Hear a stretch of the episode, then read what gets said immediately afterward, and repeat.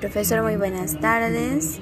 Soy la alumna Naomi Jasmine Canales Chávez del cuarto B y hoy voy a hacer mi guion sobre la contaminación del aire. Y empezamos por la introducción. La contaminación ambiental es uno de los problemas que más aqueja a nuestra sociedad en los últimos tiempos. Las acciones irresponsables de muchos ciudadanos y ciudadanas han traído consecuencias graves al ambiente y han afectado en gran medida al bienestar de toda la población. Sin embargo, también existen fuentes naturales que contaminan al ambiente, como el, de los gases que emiten los volcanes y manantiales de aguas sulfurosas.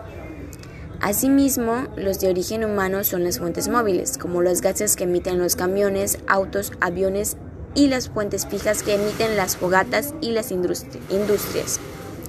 Por ello, es importante proponer acciones que reduzcan los altos índices de contaminación y comprometernos con su cumplimiento en favor del ambiente y la salud de todos los seres vivos. Desarrollo.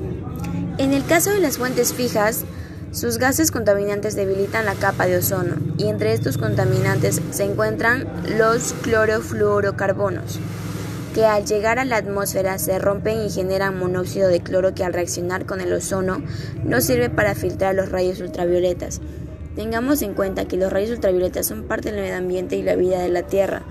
No obstante, su ingreso en exceso de la superficie terrestre pone en peligro la vida de los seres humanos.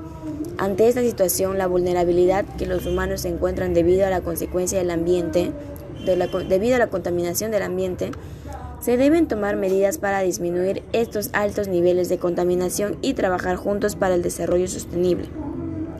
Por ejemplo, en vez de hacer uso de un auto o ómnibus, es preferible caminar o manejar bicicleta para trasladarse de un lugar a otro. Además de que se realiza actividad física, se colabora con el cuidado del medio ambiente. Despedida.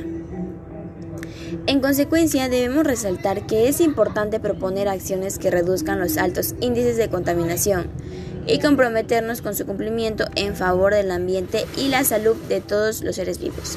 Eso sería todo, profesor. Gracias.